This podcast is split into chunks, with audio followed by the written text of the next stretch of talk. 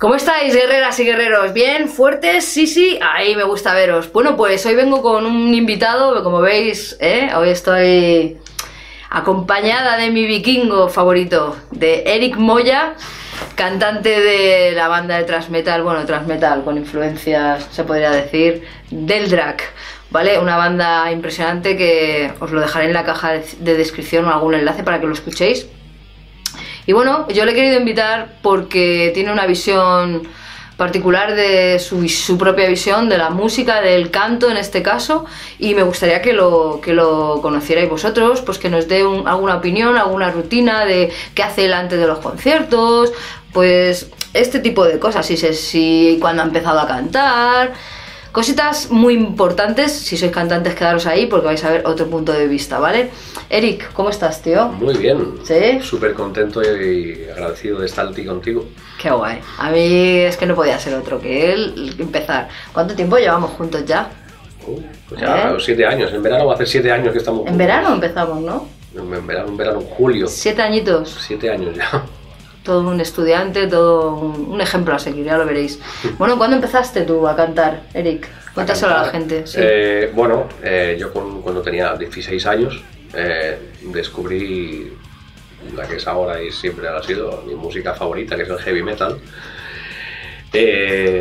y bueno, a partir de ahí, pues mm, me vi muy reflejado con estos grupos. Es una música que me, me, me llegó muy, muy fuerte, tanto física como emocionalmente. ¿no? Eh, sí, porque habías escuchado otras músicas, pero de repente llega el heavy metal. ¿Algún grupo en especial que digas? Sí, Judas Priest, Manowar.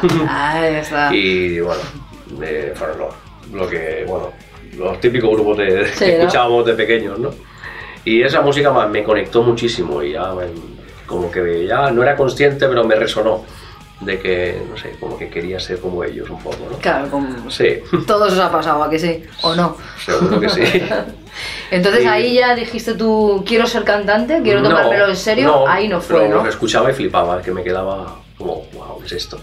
Algo diferente a lo que había escuchado antes, ¿no?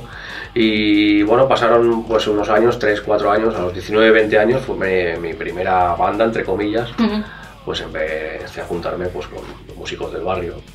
Digo, uno se compra guitarra de, de 15.000 pesetas y, y, yo pues a, pegar berridos. Y nada, pues me junté con mi hermano precisamente y empecemos allí pues a juntar, bueno, pues a eso, a, a, ensayar en un local de ensayo por horas y empecé a tener ese contacto con el, con el canto, el cantar y, ¿Y notabas que ese era tu sitio? ¿Que ese era tu instrumento? Sí, pues ¿Nunca dudaste? ¿Dijiste, Ay, ¿por qué no cojo yo...? No, no, sí. No, el que era cantar. cantar, sí. El ruido de la guitarra me hizo de los dedos, sí. No, no. La batería aún, pero... La batería mola. Sí, pero...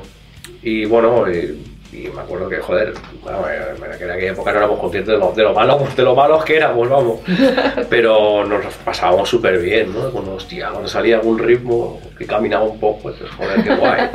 Y bueno, ese fue mi primer contacto con un poco la música, el, el cantar un poco, ¿no?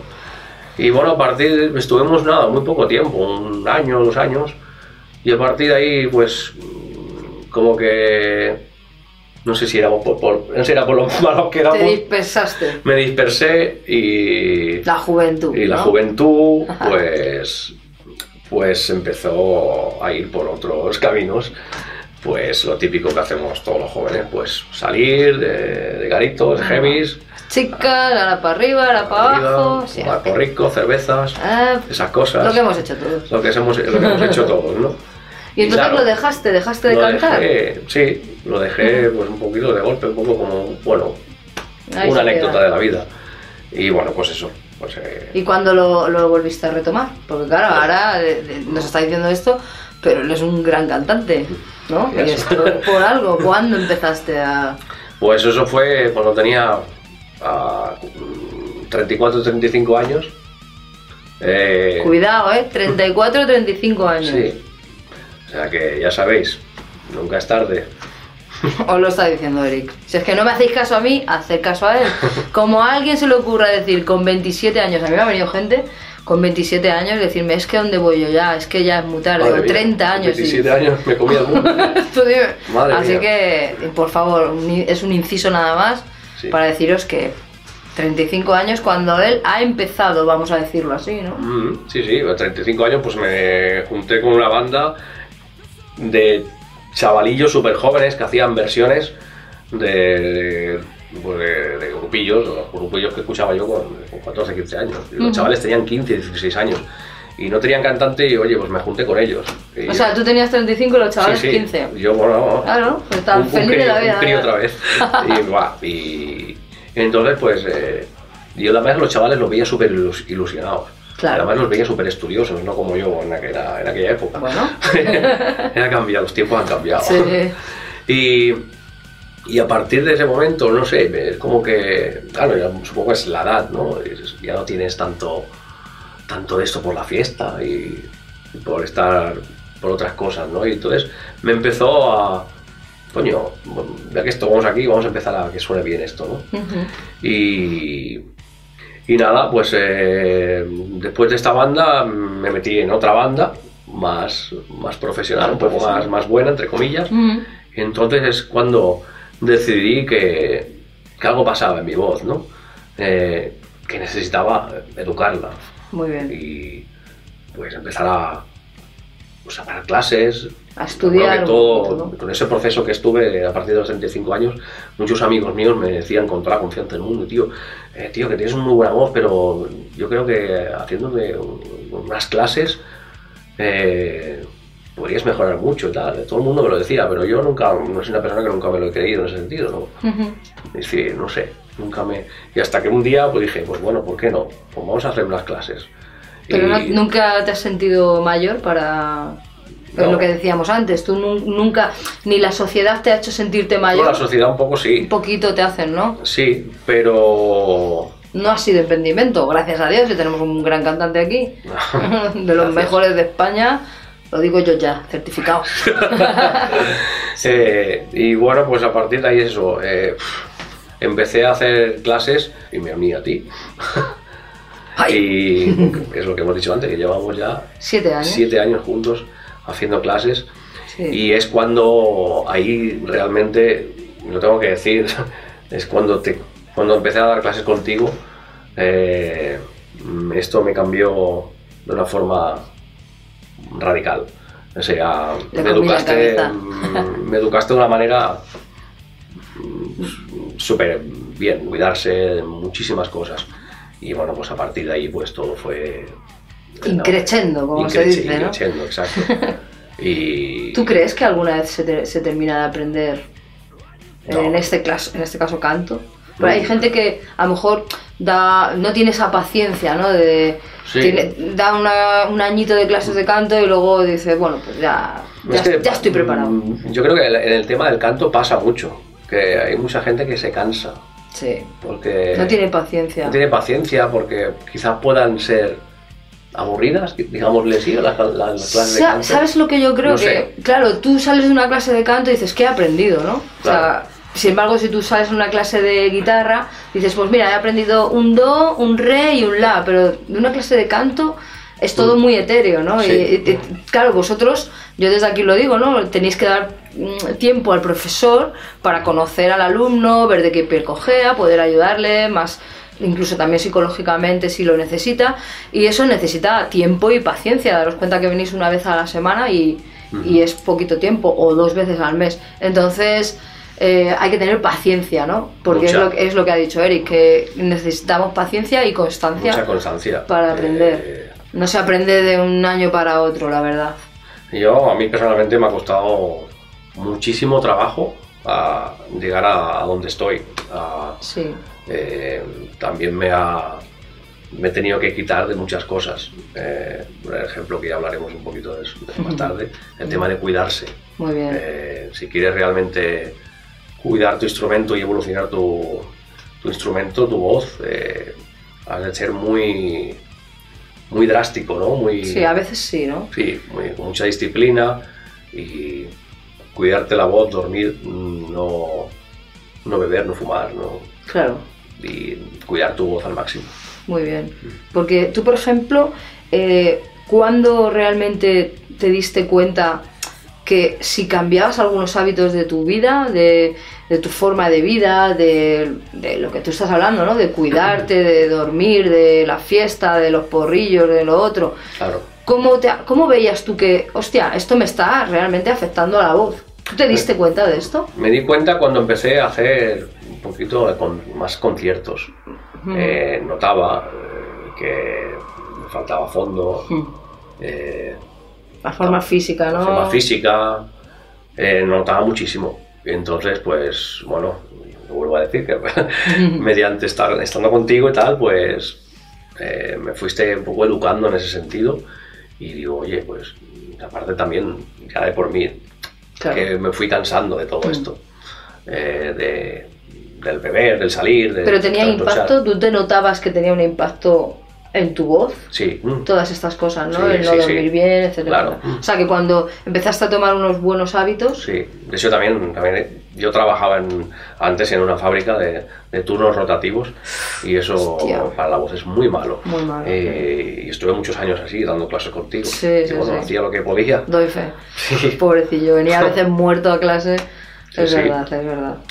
Y, y bueno, empecé pues eso, cada vez a cuidarme un poco más, a, a cambiar hábitos. Es eso, dejé todo lo que es el- la noche. Cuéntanos, cuéntale a la gente cómo, cómo se cuida aquí un profesional de la voz. Bueno, Cada uno nos cuidamos a nuestra manera porque cada uno sí, somos un- una sí, persona claro, diferente. cada persona puede, Cuéntanos tú, ¿qué haces? Yo lo que hago, por ejemplo, pues es hacer, intentar hacer lo máximo, el máximo deporte posible. Eh, yo, por ejemplo, antes, an- antes mm, hacía natación. Ujú. que La natación va muy bien para lo que es la capacidad pulmonar, para tener un- una voz potente y Se lo recomiendas, ¿no? A- mucho. Sí. La natación va muy bien. Muy bien. Y yo, por ejemplo, pues eh, la natación, bueno, yo siempre lo he hecho, siempre me- he hecho deporte, pero me he cansado de un deporte y me, me voy a otro. Bueno, Y ahora lo que hago, por ejemplo, pues es ir a correr a la montaña, respirar aire puro, que eso va muy bien también para, para correr. Y tabaco. tabaco fuera, bueno, nunca he sido fumador, solo por rico de vez en cuando. Y yo. ¿Alcohol? Alcohol, nada. ¿Nada? Fuera. ¿Lo, lo has dejado? Sí, sí. Totalmente. ya.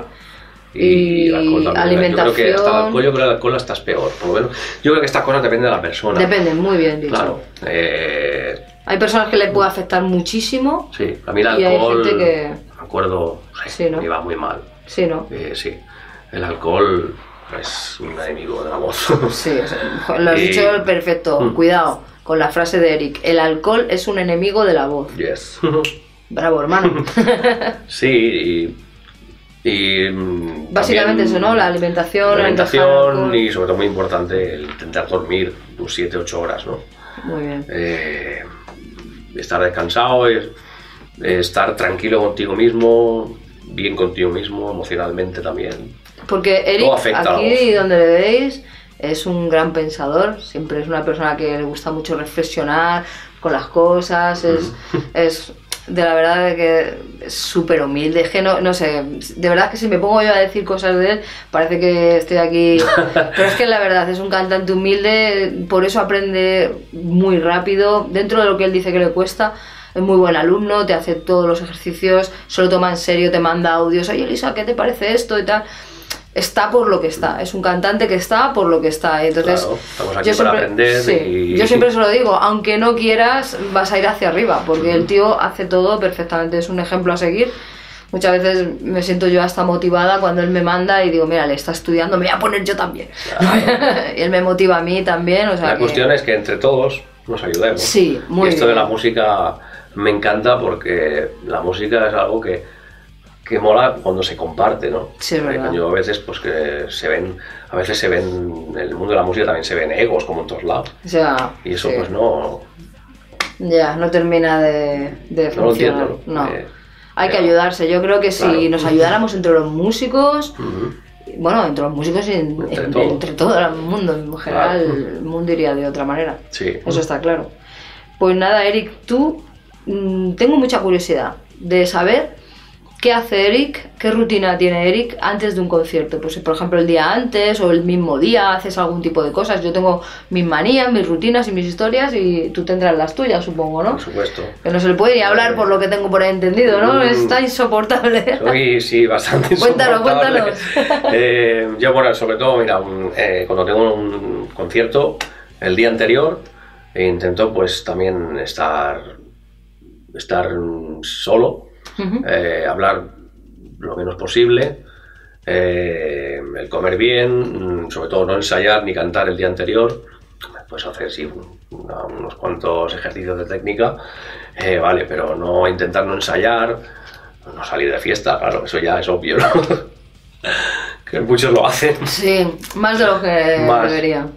Eh, y bueno, estar, el estar tranquilo, por la noche antes de dormir, intentar eh, cerrar los ojos y meditar un poco y visualizarte en, en el escenario para el día, para el día de después. Muy Eso es una cosa que va muy bien, Sí. porque aunque luego no, no hagas lo que, lo que estés pensando, pero sí que te acuerdas y te da un poquito de, de- de tranquilidad en el escenario. Sí, confianza, Confianza. seguridad, ¿verdad? Eso es muy, muy importante. A mí siempre me ha funcionado porque yo antes, eh, hace años, cuando empecé a cantar, tenía mucho pánico escénico.